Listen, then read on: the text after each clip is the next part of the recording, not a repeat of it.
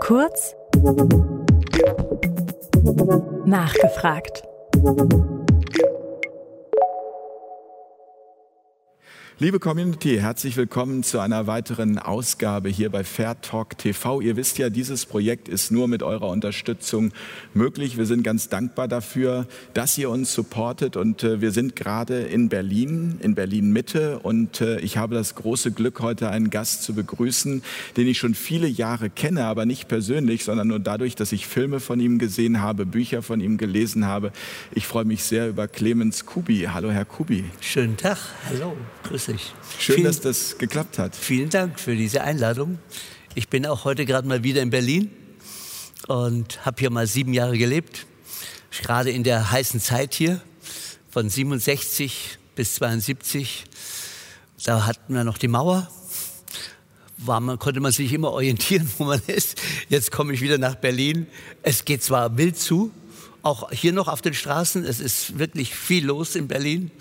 Ich lebe seitdem eigentlich hauptsächlich auf dem Land und bin das gar nicht gewöhnt, in so einen Trubel zu starten. Und dann, Moment, jetzt dürfen wir hier gerade mit Maske, ohne Maske sitzen, weil wir haben 1,50 Meter Abstand. Genau, das haben wir genau ausgerechnet. Haben wir genau ausgerechnet, also das geht gerade noch so. Und äh, das ist hier schon eine intensive Atmosphäre. Also Aber das Corona ist ein gutes Stichwort äh, gleich zu Beginn. Also wir wollen jetzt nicht die ganze Zeit über Corona äh, sprechen, obwohl ja Ihr Thema auch äh, Selbstheilung und Heilung äh, in erster Linie ist. Aber haben Sie jetzt persönlich Angst vor Corona? Also ehrlich gesagt, in keiner einzigen Sekunde bisher. Weil Corona ist ein philosophisches Problem. Es kommt darauf an, mit welchem Menschenbild laufe ich herum. Also wenn ich zum Beispiel glaube, ich bin ein körperliches, materielles, biochemisches Wesen, dann brauche ich natürlich auch einen biochemischen Input oder muss mich auch operieren lassen, weil das meiner Denke entspricht. Ne, da kann man keiner kann zu mir kommen, du, äh, weiß ich, dein Bandscheibenvorfall, das machen wir so irgendwie. Mit, Über Homöopathie. Oder mit oder? Gott oder mit sonst mhm. jemanden. Nee, glaube ich nicht dran, dass Gott äh, mein Bandscheibenvorfall. Okay, dann operieren wir dich. Jemand anders, wenn der Schamane kommt, der sagt, du bist ein energetisches Wesen, wir machen das energetisch, äh, pro programmieren wir dich neu und so und dann ist das auch erledigt. Oder es kommt jemand, der auf der Informationsebene denkt, der sagt, das machen wir homöopathisch.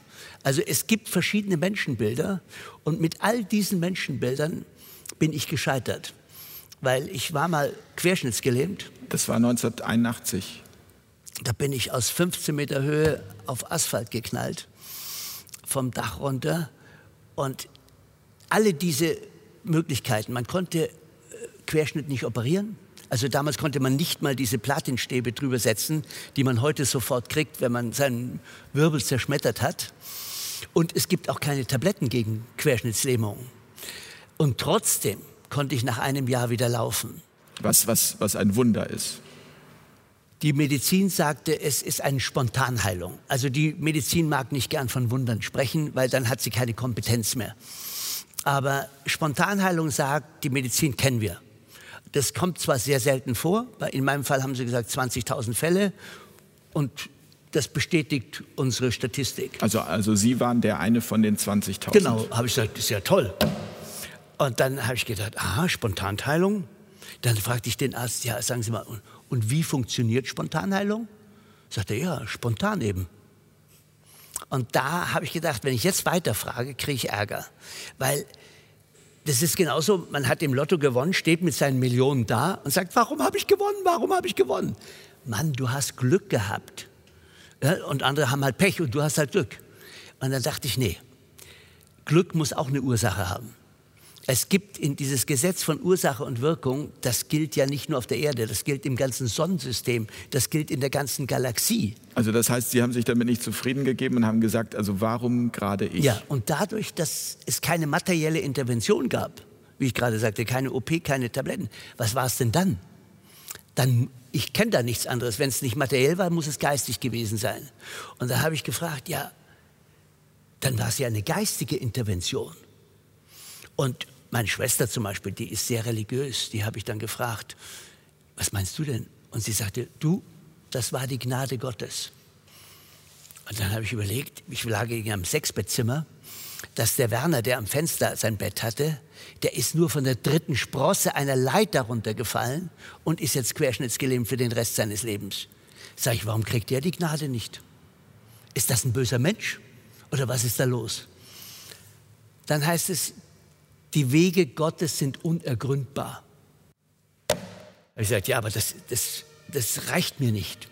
Ich möchte es wissen, warum ich wieder laufen kann. Und dann habe ich angefangen. 23 Jahre habe ich recherchiert, bis ich wusste, ah, so funktioniert es. Genau, so wie die Feuerwehr, so habe ich auch auf der ganzen Welt. Ich war auf allen Kontinenten, habe in 14 Ländern untersucht, was wissen die über geistiges Heilen. Und je ärmer Es passt sehr gut, äh, dass wir jetzt genau. hier gerade äh, von da, wo man dieses System nicht hat, von Krankenverpflegung, keine Krankenhäuser, keine Krankenwagen, nichts, da gibt es natürlich ganz viele Schamanen.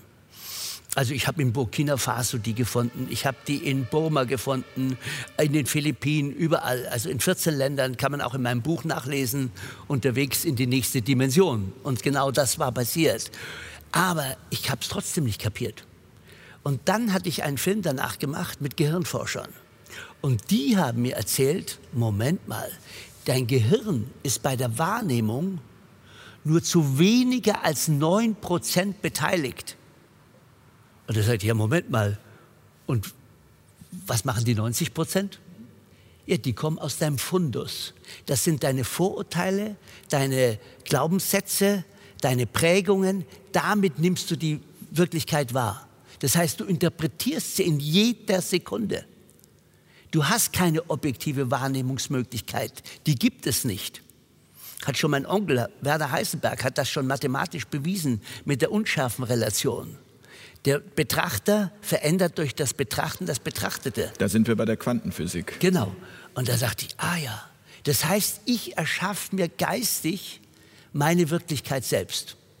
Und meine Sinnesorgane, alle fünf, sind nur dazu da, um meine Vorurteile zu bestätigen, aber nicht um etwas wahrzunehmen in einer neuen Wahrheit zum Beispiel, sondern ich denke mir, ja, das ist Wasser, dann bleibt das Wasser und so weiter.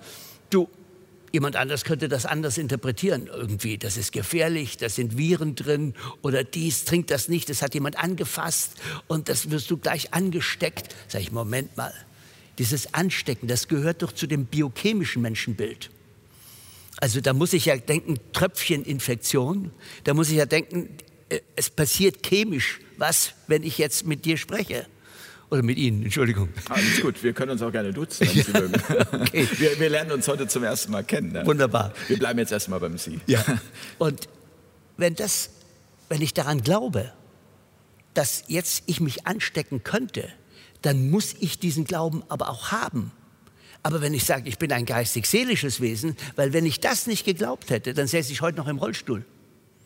Ich musste meine Philosophie ändern.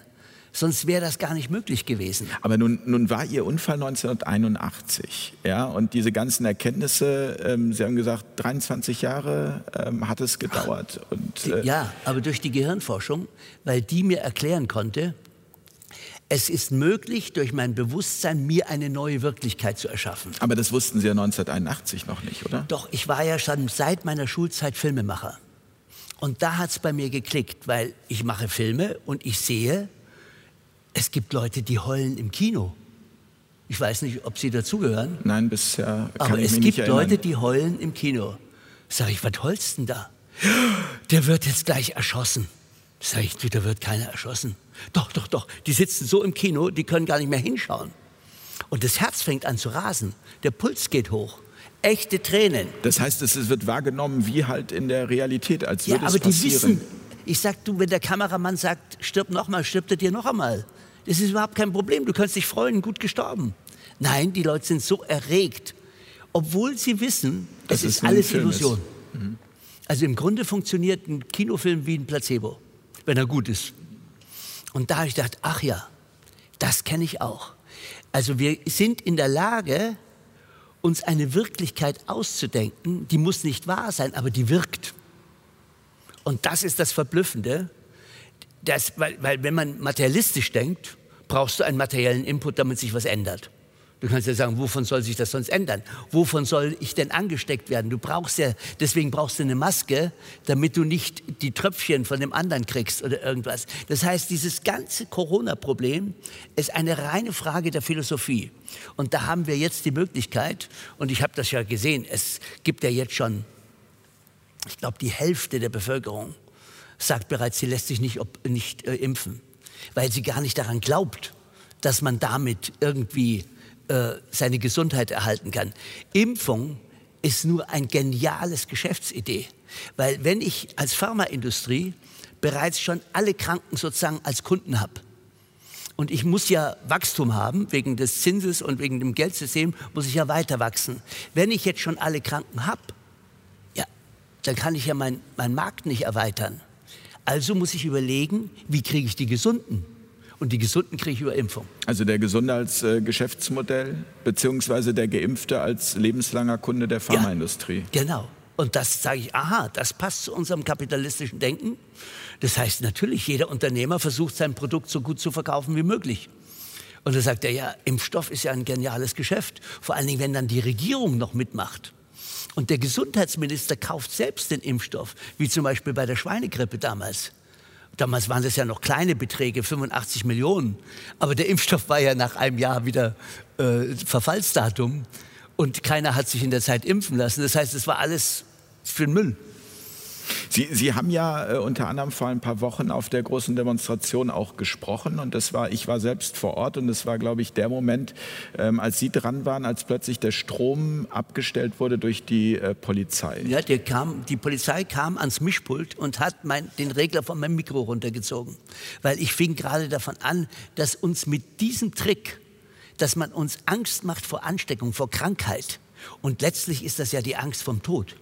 Genau, das ist ja am ja. Ende ist es immer die Angst vom Tod, womit immer. man das. Äh und als ich aber an, anfange zu reden, dass man uns mit dieser Angst unsere wichtigsten Grundrechte wegnehmen kann, nämlich Versammlungsrecht, ich sperre mich sogar selber ein, ich gehe in Quarantäne freiwillig, äh, ich, äh, Meinungsfreiheit ist vorbei und so weiter. Also sage ich, wieso funktioniert denn das?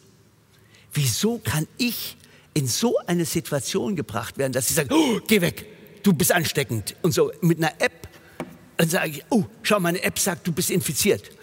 Ich, ich, ich produziere so viel Hass zwischen den Menschen.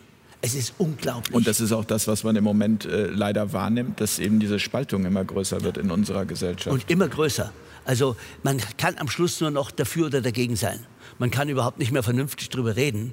Es ist so emotionalisiert. Aber, aber sagen Sie mal, ähm, ich finde es eine spannende Frage, warum lassen sich die Menschen denn überhaupt Angst machen? Weil sie dieses materialistische Menschenbild haben.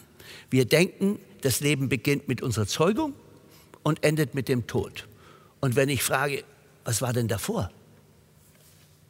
Keine Ahnung. Ja, ich bin halt genetisch irgendwie so entstanden. Sag ich, naja, ist ja wohl ein Witz. Also schau mal, ich habe drei Kinder. Die, die haben denselben Stammbaum die müssten doch eigentlich genetisch gesehen alle die gleiche gleich sein. Die sind überhaupt nicht gleich. Meine Kinder haben drei völlig verschiedene Persönlichkeiten. Sind die. Sag ich, ja, wo kommt denn das her? Schau doch mal ein Baby an. Das ist doch kein unbeschriebener Fleischklops, in dem man jetzt soziologisch sozusagen ein Programm hineinschreibt. Schau doch ein Baby an, das bringt doch einen Charakter mit.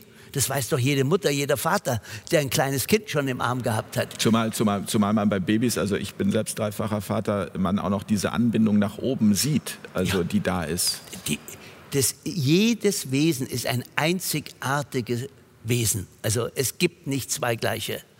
Äh, und dann frag, muss ich mich doch fragen, was war denn vor der Zeugung? Wo bringt denn dieser Mensch den Charakter mit? Da muss doch was gewesen sein. Kommt doch, geht doch nicht aus dem Nichts. Da sind wir bei der Seele, oder? Das sind wir bei der Reinkarnation. Das heißt, der Körper ist nur ein Ausdruck meines Bewusstseins. Sozusagen, ich habe ihm nur eine Form geschaffen, wie ein Maler. Ein Maler hat auch eine Idee von einem Bild. Und wenn er jetzt nur diese Idee im Bild behalten würde, dann wäre er irgendwann frustriert. Weil, sagt er, ja, ich habe immer tolle Ideen, gibt ja viele Menschen, die haben immer tolle Ideen, aber sie realisieren sie nicht. Und was wir tun ist, wir haben auch eine Idee vom Menschsein zum Beispiel. Und mit dieser Idee vom Menschsein erschaffe ich mir ein, eine Form.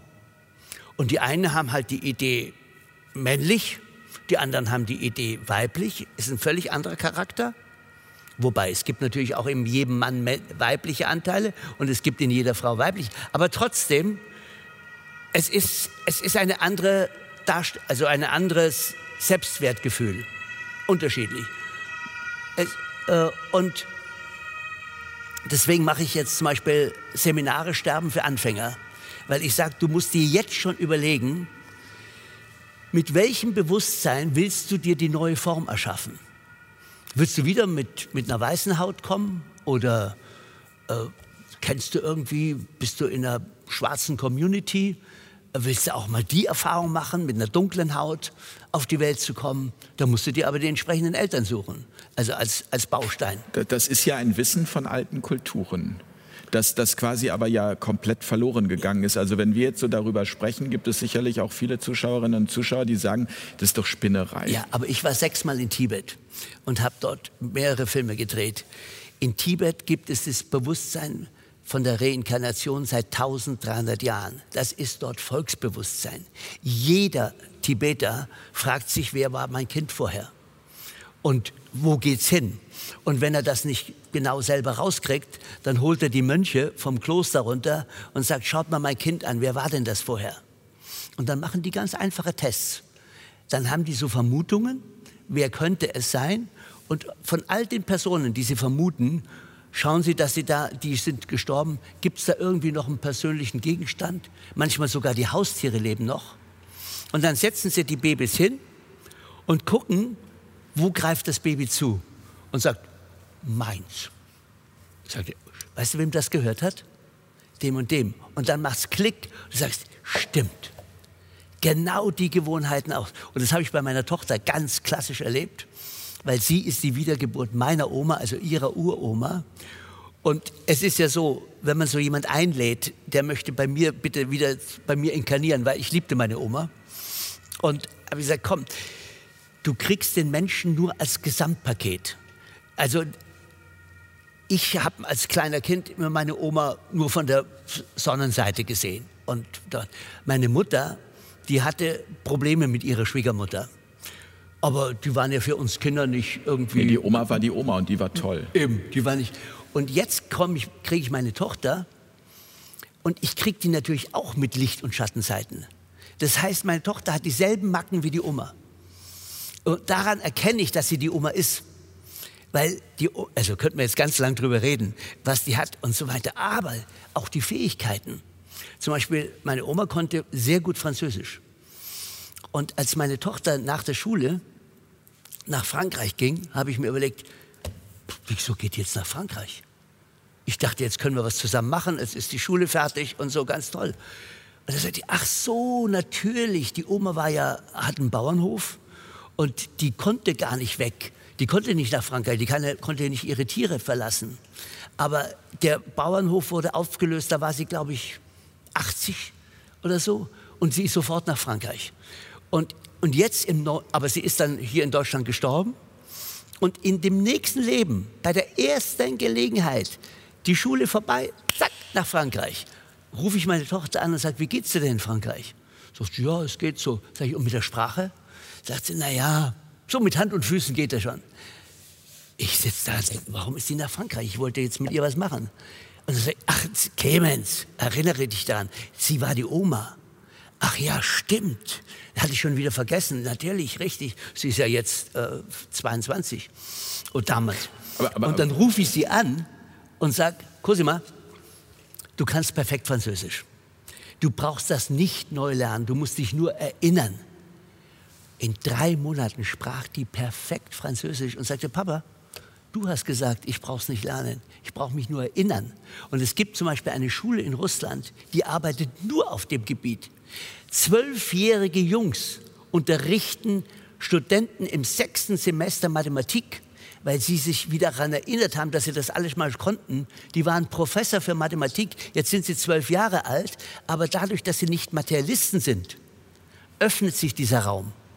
Und dann sieht die Welt völlig anders aus. Verstehe ich Sie richtig? Wir müssen keine Angst vom Tod haben. Überhaupt. Der Tod ist, im Grunde ist der Tod ein super Sprungbrett. Also ich habe gerade einen Film gemacht, der heißt Looking for a Sign. Reincarnation Looking for a Sign. Weil ich bin ja auch so ein Skeptiker. Ich möchte ja immer Zeichen kriegen, ob das stimmt, was ich glaube. Also ich, was ich nicht filmen kann, glaube ich nicht. Ne? Es muss, also ich glaube nicht irgendwas, was du mir erzählst. Und da hatte ich ja einen schweren Fall. Ein Freund von mir, mit dem, den ich sozusagen schon bei dem Film, äh, den Sie gerade vorher erwähnten, Living Buddha, da war er sozusagen mein Advisor, weil ich war ja in diesem buddhistischen Glauben nicht zu Hause. Und da war es gut, dass ich jemand hatte, der sich da voll auskennt. Und der hat mich beraten. Und da habe ich immer drauf gehört, wie wir jetzt den Kamappa, der 1981 übrigens im selben Jahr gestorben war, wo wir den wiederfinden. Und das war eine sehr komplizierte Angelegenheit, dauerte auch sieben Jahre. Und als, als, wir, ihn, als wir wussten, wo er ist, weil wir haben einen, einen Brief von ihm gefunden, wo er seine zukünftige Adresse aufgeschrieben hatte. Da dachte ich, wow, jetzt geht's los. Aber in Osttibet, sage ich, ich habe kein Visum. Aber er bekam ein Visum, das er sechs Monate vorher für einen anderen Zweck beantragt hatte. Und er sagte, du, ich fahre morgen. Ich sage, Jamgon, ich möchte mit. Ich muss das filmen. Habe ich ihm eine Kamera gegeben, sage ich, film mit der Kamera und bring mir alles mit, damit wir den Film weitermachen können. Sagt er, gut, wir haben uns noch am Abend lang unterhalten, haben das auch gefilmt. Der fährt in der Früh um fünf runter zum Flughafen und auf dem Weg zum Flughafen fährt er am Baum und ist tot. Ich dachte, wow, jetzt habe ich ja noch mal ein neues Problem. Wir finden das nicht. Und das, ich meine, wenn ein Freund so stirbt, mit 39 Jahren, kerngesund, und fährt mit 19, 100, 190 Stundenkilometer am Baum und fährt nicht selber, sein Fahrer ist ein Baum geknallt. Da dachte ich, was ist denn jetzt? Jetzt muss ich den ja auch wieder finden. Wo inkarniert denn der wieder? Oh, und das hat nochmal vier Jahre gedauert. Und dann hat wir ein Baby gefunden. Das sieht man alles in dem Film. Da habe ich jeden Moment gefilmt. Und dann nehme ich das Baby in die Hand, sage, Jamgon, bist du's? und, so, und dann habe ich gedacht, bis ich das jetzt glaube, dass er mein Freund ist aus dem Vorleben, habe ich den 19 Jahre verfolgt, bis er 19 wurde. Und da wusste ich, ja, das ist er. Der, ist, der tickt genauso wie im Vorleben. Der ist genauso drauf und so weiter. Und dann sagte ich, okay, jetzt können wir den Film veröffentlichen. Das, was, was erstmal wirklich jetzt für viele wahrscheinlich verrückt klingen mag, es gibt auch eine Dokumentation, die heißt Soul Survivor. Ich weiß nicht, ob Sie das Buch kennen. Das ist auch ein Buch über eine Dokumentation, über eine Wiedergeburt. Ähm, und äh, da gibt es ja sehr, sehr viel. Also, ja, aber ich war der Erste, der das filmt. Weil ich hatte ja einen Antrag in Nordrhein-Westfalen gestellt. Ich will einen Film über Reinkarnation machen. Hat auch das Wirtschaftsministerium von Düsseldorf finanziert. Aber dann wollten die nach drei Jahren äh, den, den Return sehen. Aber wir haben die Reinkarnation nicht gefunden. Dann haben die mir einen Brief geschrieben, Herr Goe, wir haben Ihnen eine halbe Million gegeben, äh, die wollen wir jetzt wieder sehen. Sag ich, sorry, ihr wollt, ihr habt mit, ich mache Dokumentarfilme. Mit dem Spielfilm hättet ihr das Geld sofort wieder. Da habe ich einen Schauspieler, der spielt das Vorleben, der andere Schauspieler spielt dann. Wir gehen ins Studio und der Film ist fertig. Das hätte ich in einem Jahr locker geschafft. Aber dann habe ich den Brief zurückgeschrieben. Sage ich, ja, sollen wir einen Fake machen? Was wollt ihr? Und außerdem, äh, wir wissen ja, ja, wenn der in Wanne-Eickel wiedergeboren ist, dann kriegt er das Geld auch dadurch, dass wir wieder in Nordrhein-Westfalen drehen. Aber auch das kann ich nicht bestimmen. Also die mussten ihre ganzen Statuten ändern und abwarten, bis wir die richtige Inkarnation gefunden haben. Und das dauerte natürlich lang. Am Schluss gab es dann den Film Living Buddha, bekam auch Bayerischen Filmpreis. Ich wollte sagen, war ein Kinofilm und ja, äh, lief sehr in Deutschland rauf und runter, auch nicht nur hier, aber das war der erste Film, wo man jemand in zwei Leben sieht. Weil ich habe ja vorher schon öfters probiert, über Reinkarnation einen Film zu machen. Das heißt, ich musste immer jemanden finden, der möglichst schnell stirbt. Und dann brauche ich aber die Wachheit, wo finde ich den? Und das ist nicht einfach, wie, wie man das will. Aber inzwischen beschäftige ich mich 40 Jahre mit dem Thema. Und inzwischen mache ich Seminare, dass man das für sich selber rausfindet. Also wenn du in mein Seminar kommst, wird dir absolut bewusst, wer du im Vorleben warst. Und das geht an einem Wochenende. Das geht jetzt sogar online. Das ist keine Hexerei. Das ist nur verdrängt. Deine Seele, die ist doch nie gestorben. Wieso soll deine Seele sterben können? Ich war noch nie auf einer Beerdigung von der Seele. Ich war immer nur auf einer Beerdigung Eines von einem Körpers. Körper. Hm. Also alles, was materiell ist, muss wieder vergehen. Wir würden ja ersticken, wenn die Materie nicht vergehen würde. Aber, aber das ist ein Wissen, ich sage mal, mit diesem Wissen grundsätzlich, wenn das an Schulen gelehrt würde äh, oder von Kindesbeinen an, ähm, dann wäre der Kapitalismus in dieser Form, wie wir ihn haben, nicht möglich, oder? Oh, super Idee, genau. Genau, aber es weiß doch jeder, dass er nicht nur aus Haut und Knochen und, und Materie ist. Jeder Mensch weiß, dass er eine Seele hat. Vielleicht nennt er es nicht Seele, okay. Vielleicht nennt er es weiß ich, Wesen. sein höheres Selbst oder manche sagen einfach mein Bauchgefühl. Sag ich super. Intuition. Dann ist es ja, es ist alles Intuition. Und wir haben ja zwei Gehirnhälften. Jeder Mensch hat zwei Gehirnhälften. Und mit der einen, die trainieren wir nur. Das ist die Ratio. Und die Ratio ist ja immer gebunden an Raum und Zeit. Das heißt, du bist immer in diesem, in der materiellen Welt zu Hause mit der Ratio. Aber du hast ja noch eine rechte Gehirnhälfte.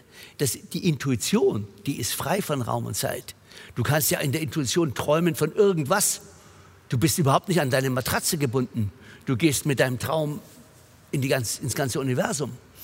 Also, und das heißt, für die Intuition gibt es keine Vergangenheit und keine Zukunft. Die Intuition ist immer jetzt. Jetzt, wo ich das sehe, habe ich die Gefühle.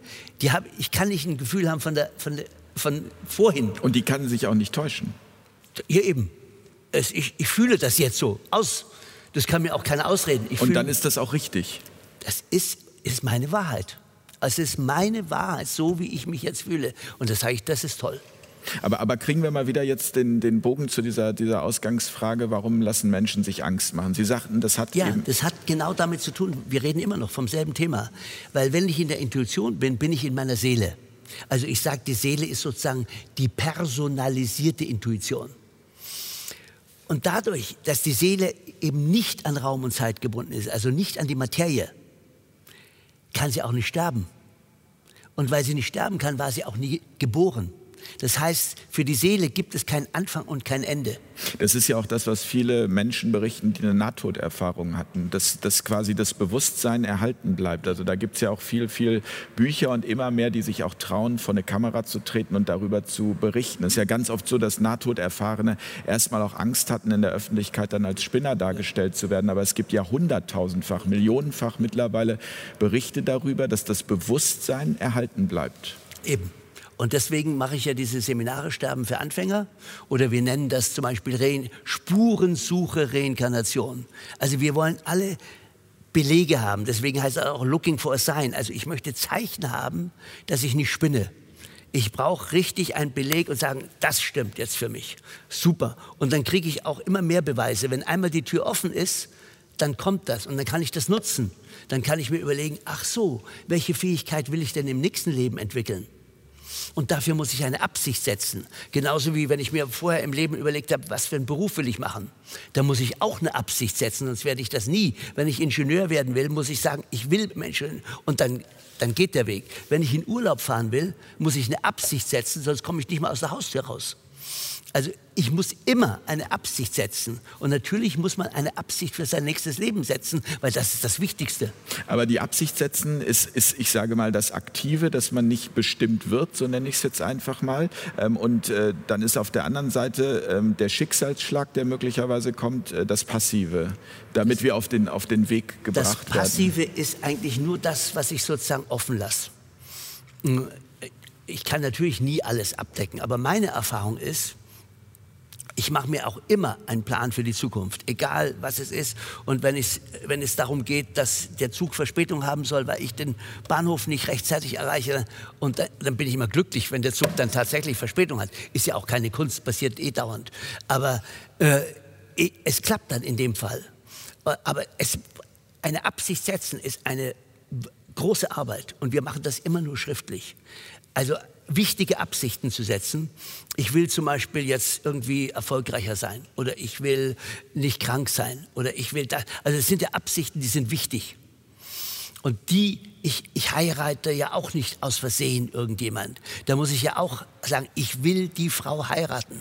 Also ich muss eine Absicht setzen. Aber es muss eine Absicht sein, die aus der Intuition kommt, oder? Also die, also kann ich eine Absicht setzen, die gar nicht auf meinem Seelenplan liegt? Also Karma heißt ja, mein Leben geht bis jetzt genau hierher. Um die Uhrzeit hat mich mein Karma jetzt hierher gebracht. Ich kann nicht da drüben sitzen, wo Sie sitzen. Da müsste ich um den Tisch herumgehen und dann bräuchte ich ja die Aktion dahin übergehen. Ich kann also nicht sagen, also ich setze jetzt die Absicht, ich will König von England werden und so weiter. Sag ich, wie willst du das machen? Hast du schon Verbindung? Hast du da Ideen, wie du mal? Oder ich will Urlaub auf dem Mond machen. Sag ich, du, überleg dir, wohin dich, wenn du Astronaut schon bist, dann klappt das vielleicht. Vielleicht, wenn du das richtig programmierst, vielleicht die nächste Mondlandung machen sie mit dir. Also man muss an die Absicht glauben können. Man muss einen Weg sehen. Ich muss einen Weg sehen. Ich kann nicht sagen, so, ja, das soll passieren. Also da sitzen und sagen, jetzt ja. soll mir mal irgendjemand irgendwie 100.000 Euro vom Himmel schmeißen. Du musst wirklich sagen, weiß ich, im nächsten Leben möchte ich Musiker werden. Sag ich, spielst du ein Instrument? Nee. Aber ich höre gern Musik. Sag ich, hör mal, und wie willst du Musiker werden? Ja, weil ich mir das wünsche. Sag ich, pass mal auf. Du bist jetzt, weiß ich, 75. Fang sofort an, Gitarrenunterricht zu nehmen. Weil wenn, wenn du jetzt nicht schon die, die Spur legst, mhm. dass du Musiker werden willst, das wird nichts. Und, äh, oder wenn du, egal was, fang jetzt an. Auch wenn, wenn du morgen stirbst, fang jetzt an, diese, die, diese Richtung einzuschlagen. Ist dann die Corona-Zeit jetzt möglicherweise, wo ja doch auch vieles äh, zum Stillstand kommt, eine gute Zeit, um, um sich neu zu orientieren? Also ich habe auf dieser Demonstration, von der Sie vorher geredet haben, da waren ja zwischen 17.000 und 2 Millionen Menschen da. Ja, es kommt darauf an, was man glaubt. Äh, ich war selbst dort, also es waren nicht 17.000, nee. garantiert nicht. Es äh, waren eher ein paar hunderttausend. Absolut, ja. Egal. Äh, ich muss, ich, das Schöne an dieser Demonstration war, die Leute hatten keine Angst mehr. Die konnten nicht mehr verängstigt werden. Die Polizei hat gesagt, ja, wenn ihr nicht 1,50 Meter auseinander geht, dann schlagen wir los, dann schlagen wir euch kaputt und so weiter. Und ihr werdet alle mit Tränengas oder mit Wasserwerfern auseinandergetrieben, weil wir sorgen für die Gesundheit. Sag ich, ja toll, habe ich mit dem Einsatzleiter gesprochen. Sag ich, das ist Ihr Motiv? Sie wollen die Leute gesund machen. Und deswegen wollen sie jetzt stürmen. Die paar hunderttausend Menschen wollen sie jetzt irgendwie eingesehen.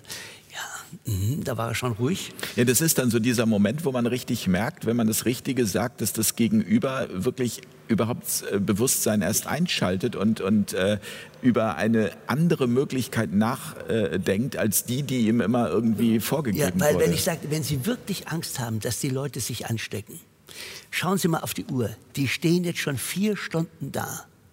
Wenn Ihre Theorie stimmt, dann haben die sich schon angesteckt.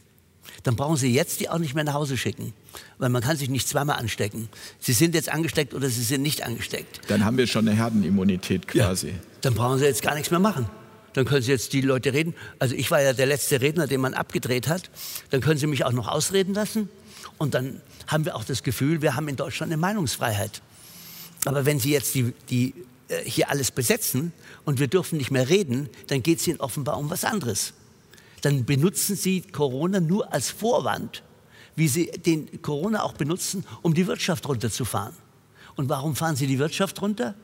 Weil die Wirtschaft wachsen muss. Und wenn wir gesättigte Märkte haben, können, was soll ich denn mit dem vierten Kühlschrank? Das ist so ein bisschen das Lego-Prinzip, man muss es kaputt machen, damit man es wieder aufbauen kann. Genau, Lego-Prinzip, genau. Und das haben die ja bis jetzt immer so gemacht. Also gab es den Ersten Weltkrieg, der wurde finanziert. Und dann gab es den Zweiten Weltkrieg und dann gab es zum Beispiel eine Währungsreform. Dann war plötzlich das Geld weg, die Leute mussten wieder von vorne anfangen. Dann gab es übrigens die Einführung des Euro. Da wurden alle Löhne halbiert, aber die Preise nicht. Das heißt, das war auch schon eine Enteignung. Äh, aber es ging uns halt noch so gut, dass man auch mit einem halben Lohn weiterleben konnte. Und genau das ist der Zweck jetzt bei Corona man braucht, man muss die Wirtschaft kaputt machen, damit dann möglichst große Hilfspakete entstehen.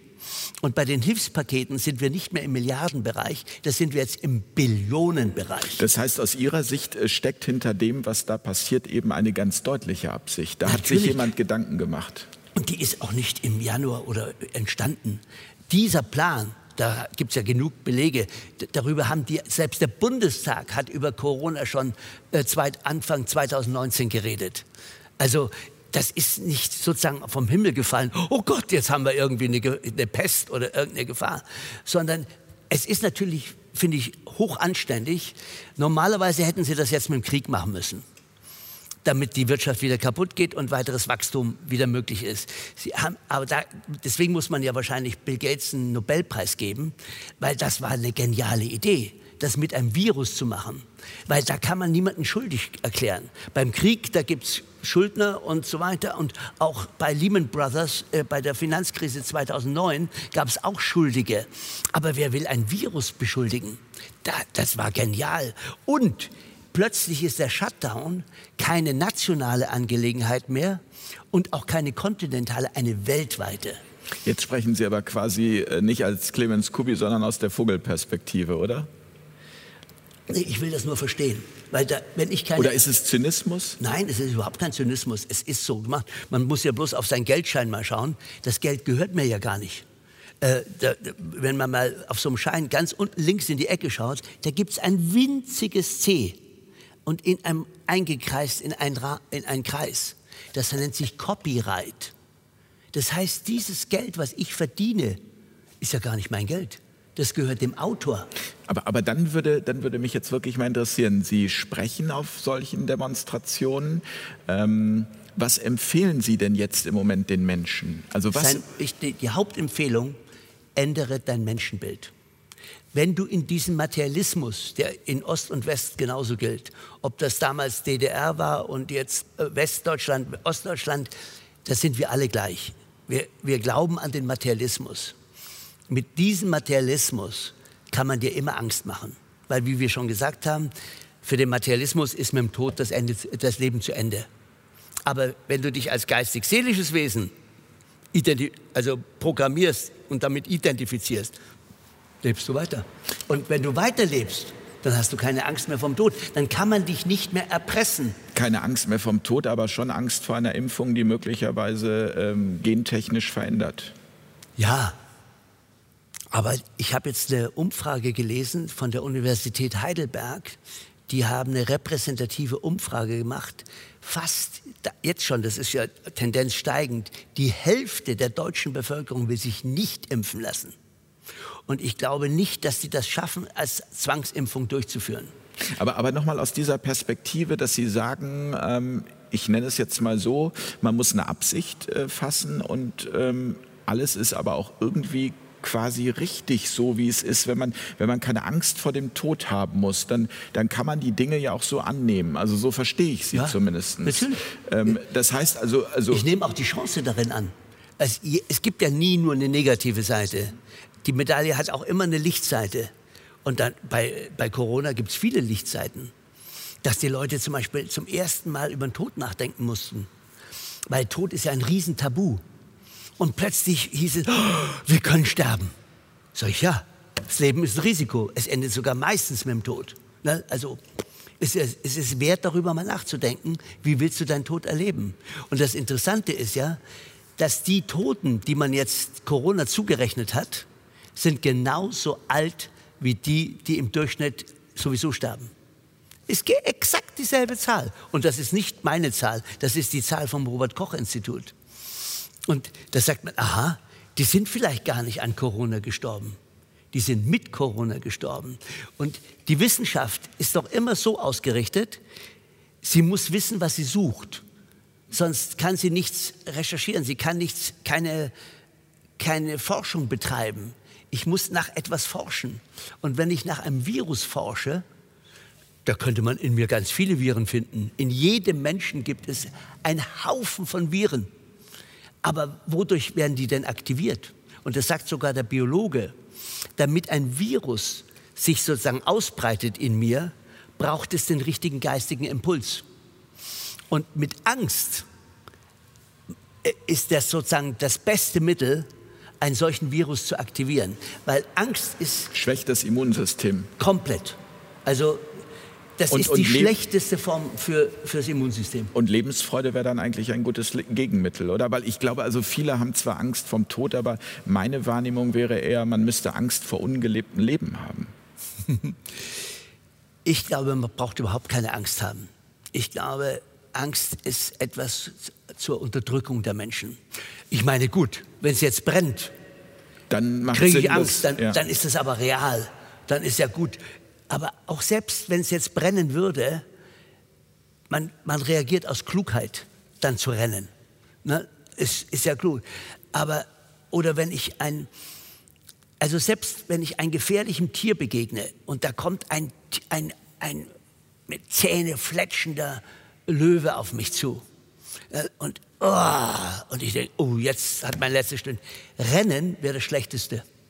Dann bupp, bist du weg. Das ist genauso beim bissigen Hund. Wenn du vor einem bissigen Hund Angst hast, beißt er dich schon. Wenn du zu dem Hund hingehst und sagst, oh, du bist aber nicht gut drauf und so weiter, aber ich tue dir nichts du bist ein Hund, ich bin Mensch und so weiter. Wie geht's dir? Und ich fange an, mit dem Hund zu reden. Am Schluss wedelt er mit dem Schwanz. Ja, und so geht's, wenn man mit einem Polizisten redet und sagt, du bist nicht mein Feind. Ich möchte nicht in deine Uniform stecken, weil jetzt ist Aber du 35 bist nicht Grad. mein Feind, weil du bist auch ein Mensch und Ja. äh, wir brauchen dich ja, Ja, auch. und ich, ich möchte jetzt gerade nicht in deine Haut stecken, weil ich sehe das schon an deinen Schweißperlen mit, mit diesem Helm und mit diesem Panzer an dir. Und wann bist du aufgestanden? Um halb fünf. Sag ich, oh, zahlt man dir die Überstunden? Weiß ich noch nicht. Uh. Sag ich, ach komm, jetzt noch eine Schlägerei anfangen? Das bringt's doch nicht. Na, schau mal, die Leute sind ganz friedlich. Ich meine, früher gab es so Enchant Provokateure, die waren dann aber auch meistens bezahlt. Die haben dann irgendwo Feuer gemacht, damit man wirklich so machen kann. Gibt es, glaube ich, heute auch noch. Ja, aber in Berlin nicht. Auf der Demo war alles friedlich. Und wenn es wirklich Millionen Leute waren, Hochachtung, alle friedlich. Und in dem Moment, wo der Polizist äh, erklärt hat über die Anlage, die wir nicht mehr benutzen durften, hat er erklärt, die Demonstration ist aufgelöst. Was haben die Menschen gemacht? Sie haben sich hingesetzt. Dann Ein tragt uns, Friedenszeichen. dann tragt uns doch weg. Und da haben die Polizisten gemerkt, vielleicht eine Million Leute wegtragen, Wird schwierig. und dann haben sie gesagt, okay. Ich habe gesagt, lasst sie doch dann hier sitzen. Ihr müsst doch keine Bambule machen. Worum geht es denn? Es ist doch Frieden. Herr Kubi, zum Schluss des Gesprächs, äh, wenn Sie keinen Dokumentarfilm, sondern einen Spielfilm über das Jahr 2020 äh, drehen sollten, wie würde der ausgehen? Also ich mache das ja dauernd. Ich drehe ja immer noch, jede Woche drehe ich ja Filme. Und die sieht man auch auf meiner Webseite und unserem Kanal und so weiter. Mir geht es wirklich in erster Linie darum, wie kann ich das in Praxis umsetzen, dass ich ein geistiges Wesen bin. Soll ich mich jetzt hier auflösen in, in Dampf und, oder in Licht oder irgendwie? Nein. Du sollst lernen über deine Intuition, deinem Körper. Der, der Körper ist nicht, wie die Psychosomatik sagt, deinem Geist zu 30 Prozent nachgeordnet. Er ist auch nicht zu 99 Prozent nachgeordnet, sondern zu 100. Und der Film müsste lassen, wie werde ich wieder Chef meiner selbst, also meines Körpers und allem, was dazugehört. Und meines Schicksals. Also ich muss ein selbstbestimmtes Leben führen. Und dazu gehört natürlich auch, dass man selber denken darf. Also man muss sich selber informieren. Und dazu ist es das Beste, man geht in sich hinein. Ich nenne das bei mir Seelenschreiben. Ich sage, mach das am besten nachts, dann ist die Ratio nicht so ganz aktiv und sagt immer, ja, aber es gibt diese und diese Information. Sage ich, geh mal runter. Überleg mal, wie geht's dir gerade? Hast du wirklich Angst? Schreib auf. Wovor habe ich Angst? Ja, dass ich krank werde. Sage ich, woher kennst du Krankheit? Ja, meine Mama war auch krank, die ist an Krebs gestorben. Und jetzt erholst dich ein.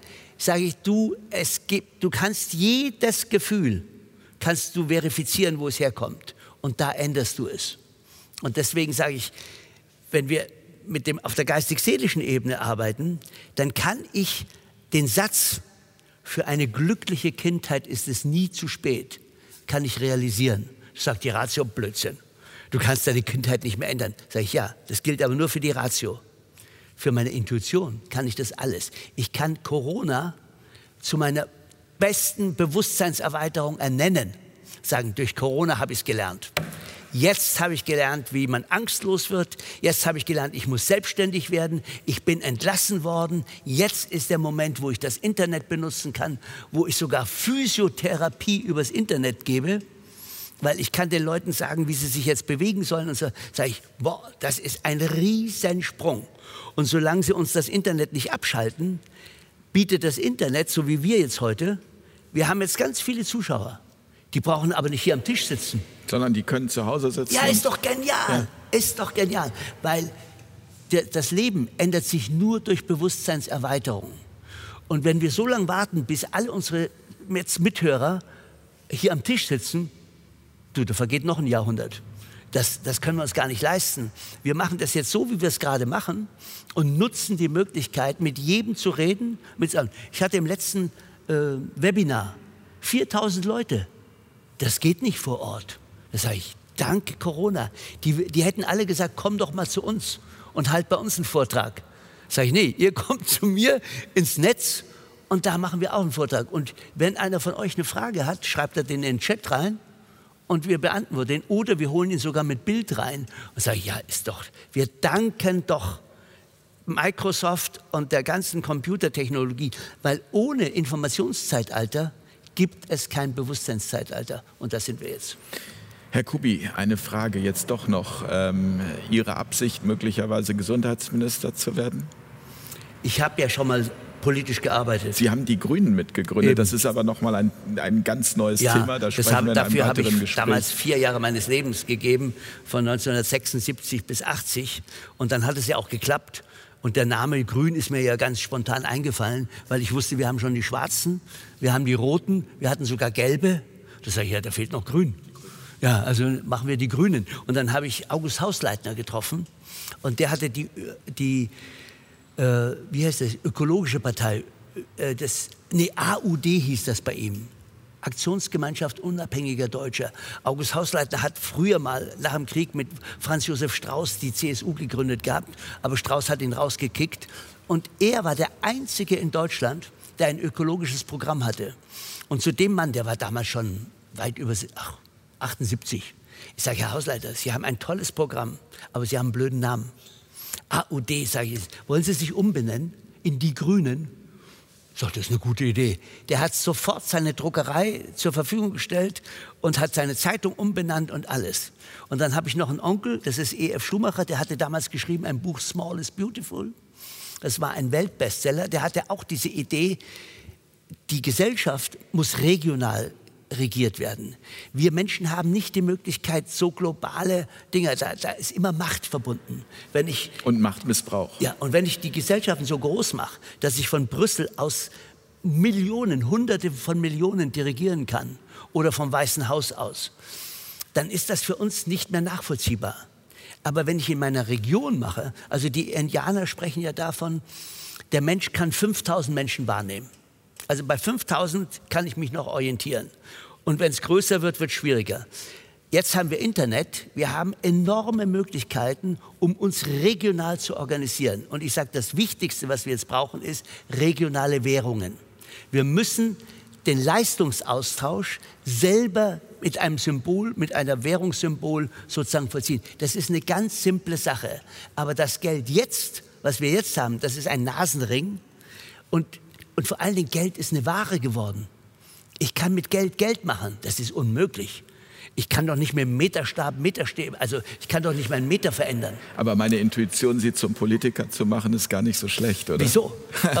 ich, das ist, Geld muss ein Eichmaß sein. Es muss ein geschütztes, wer ein Eichmaß verändert, geht ins Gefängnis. Und das heißt, ein 10 Euro müssen immer 10 Euro bleiben. Dadurch, dass aber da dieses Copyright drauf ist, habe ich keine Macht über die 10 Euro. Da kann jemand über Nacht die Uhr verändern und dann ist er nur noch 5 Euro wert. Ich habe aber eine Stunde arbeiten müssen, damit ich 10 Euro kriege. Und jetzt plötzlich habe ich eine Stunde für 5 Euro gearbeitet, bloß weil jemand an seiner Währungsschraube dreht. Sag ich, das geht nicht. Das geht überhaupt nicht. Das ist Betrug. Und im großen Stil ist das ein Verbrechen an der Menschheit. Das heißt, das Geld muss wieder das werden, wofür es einmal genialerweise erfunden worden ist. Als Tauschmittel. Ja, damit ich nicht zwei Ziegen auf den Markt tragen muss, damit ich mit einer Kuh nach Hause komme. Ich gehe jetzt mit meinen zwei Ziegen hin und da wird genau gesagt, diese zwei Ziegen sind so und so viel wert. Und mit diesem Schein kann ich mir woanders die Kuh holen. Und so weiter. Also es war genial. Aber wenn ich sage, Geld ist schon die Leistung, es ist keine Leistung. Die EZB hat gerade Billionen Euro auf der Tastatur erfunden. erfunden, aus dem Nichts. Da ist keine Leistung dahinter. Und wenn man sich das mal genau überlegt, was die da machen, die kreieren eine Blase. Und Blasen haben den, den Charakter zu platzen, wenn sie groß genug sind. Wir Wisst ihr, was wir dann haben? Dann haben wir eine Inflation. Und dann ist es nämlich, dann ist nämlich so viel Geld im Markt und nur noch so viel Leistung, weil man den Shutdown runtergefahren hat. Und in dem Moment muss man diese Leistung mit diesem Geldwert belegen. Und dann kostet ein Stück Butter nicht mehr drei Euro oder dann kostet es 30 Euro. Und dann sagt man, ah, jetzt haben wir es wieder hingekriegt. Aber ich musste dafür arbeiten. Die Schulden, die gerade Frau Merkel sich macht für uns, bei der EZB oder bei der Federal, also die EZB ist ja nur eine Filiale der Federal Reserve Bank. Die Federal Reserve Bank hat das alleinige Geldschöpfungsrecht dem 1913 dem amerikanischen Staat geraubt. Und der einzige, der den Mut hatte, denen das wieder wegzunehmen und zurück zum Staat zu geben, war John F. Kennedy. Drei Monate später war er tot. Genau deswegen. Und das müssen wir eben sehen. Wir müssen das Geld sozusagen der Krake wieder wegnehmen und wir könnten überall regionales Geld machen. Wir haben den Chiemgauer, wir haben Tauschringe. Leute, macht euer eigenes Geld, weil dieses Geld, das wird euch nicht retten. Im Gegenteil, da werdet ihr vollkommen bluten und ihr werdet sagen, jetzt habe ich so viel gespart. Ich habe mein Leben lang habe ich gesagt, nein, ich kann den Wein nicht trinken, ich muss sparen. Sag ich, warum hast du nicht gelebt? Nein, ich wollte sparen. Und jetzt macht's Klick und die Hälfte von deinem Sparguthaben ist weg. Ist einfach so. Sagst du, das ist doch ein Betrug. Es ist doch ein Betrug. Und um dem äh, vorzubeugen, brauchst du, musst du dich organisieren, regional, und geh zu den Bauern und sag, okay, pass mal auf, wir machen jetzt ein Tauschgeschäft. Ich bin, weiß ich, ich kann Kinder unterrichten oder ich kann das machen oder jenes machen. Und wir errichten eine eigene Baustelle. Ich habe dafür eine App entwickelt. Da kann man, jeder hat seine B- und B-Liste. Ja. Auf der einen Seite, auf der einen Liste steht drauf, wo, was ich bieten kann. Also ich kann, was ich Wände anmalen, ich kann babysitten, ich kann Seminare geben oder ich kann Autos reparieren. Schreib drauf, was du kannst. Also eine Tauschbörse für Leistungen. Und das andere B-Liste ist, ich bitte um etwas. Weil ich kann nicht so einen Tisch machen, da bin ich unbegabt, ich brauche aber einen Tisch und so weiter. Und jeder Mensch hat eine offene B- und B-Liste und wenn, wenn ich jetzt schaue bei Ihnen, ach so, oh, er braucht das. Sag ich, kann ich ja. Komm, ich schreibe ihm sofort eine Mail, ich könnte das machen. Und was wollen wir dafür austauschen? Wir tauschen dafür unsere regionale Währung aus, die kriegt irgendeinen Namen und dann läuft das. Und das kann uns keiner nehmen. Das kann uns keiner nehmen. Wir brauchen dafür nicht mal eine Bank. Wir, das geht heute elektronisch. Wir müssen nicht mal das Geld drucken. Oh, damit es nicht gefälscht werden kann. Nein, wir können einfach untereinander verarbeiten. Dann wird Geld eine total simple Angelegenheit. Es ist so simpel wie ein Litermaß oder ein Meterstab. Ja, ich messe einfach, wie groß der Tisch ist und dann kostet der so viel. Und, und so muss Geld sein. Geld muss einfach eine, ein Maßstab sein für Leistung. Wir messen mit Geld die Leistung und dadurch können wir sie austauschen. Herr Kubi, nicht nur Gesundheitsminister, sondern auch Finanzminister. Ich danke Ihnen ganz, ganz herzlich ja. für dieses Gespräch. Ja, ja. Ähm, es ist toll, wie Sie brennen für die Themen und ähm, es gibt viel zu nach, zum Nachdenken nach diesem Gespräch, zum positiven Nachdenken. Und äh, ja, alle weiteren Informationen zu Ihnen verlinken wir ich natürlich. Ich danke euch auch, dass ihr alle dabei wart. Äh, macht das Beste draus. Ihr könnt mich jederzeit besuchen, haben wir gerade gesagt, clemenskubi.com oder de, egal. Und Ihr seht, man kann jeder, kann in jeder Situation sein Bewusstsein erweitern. Und das ist das Beste, was wir in unserem Leben tun können. Ich finde, Tschüss. Ich finde das ein schönes Schlusswort. Dankeschön und vielen Dank an euch fürs Zuschauen. Bis zum nächsten Mal an dieser Stelle. Tschüss. Kurz nachgefragt.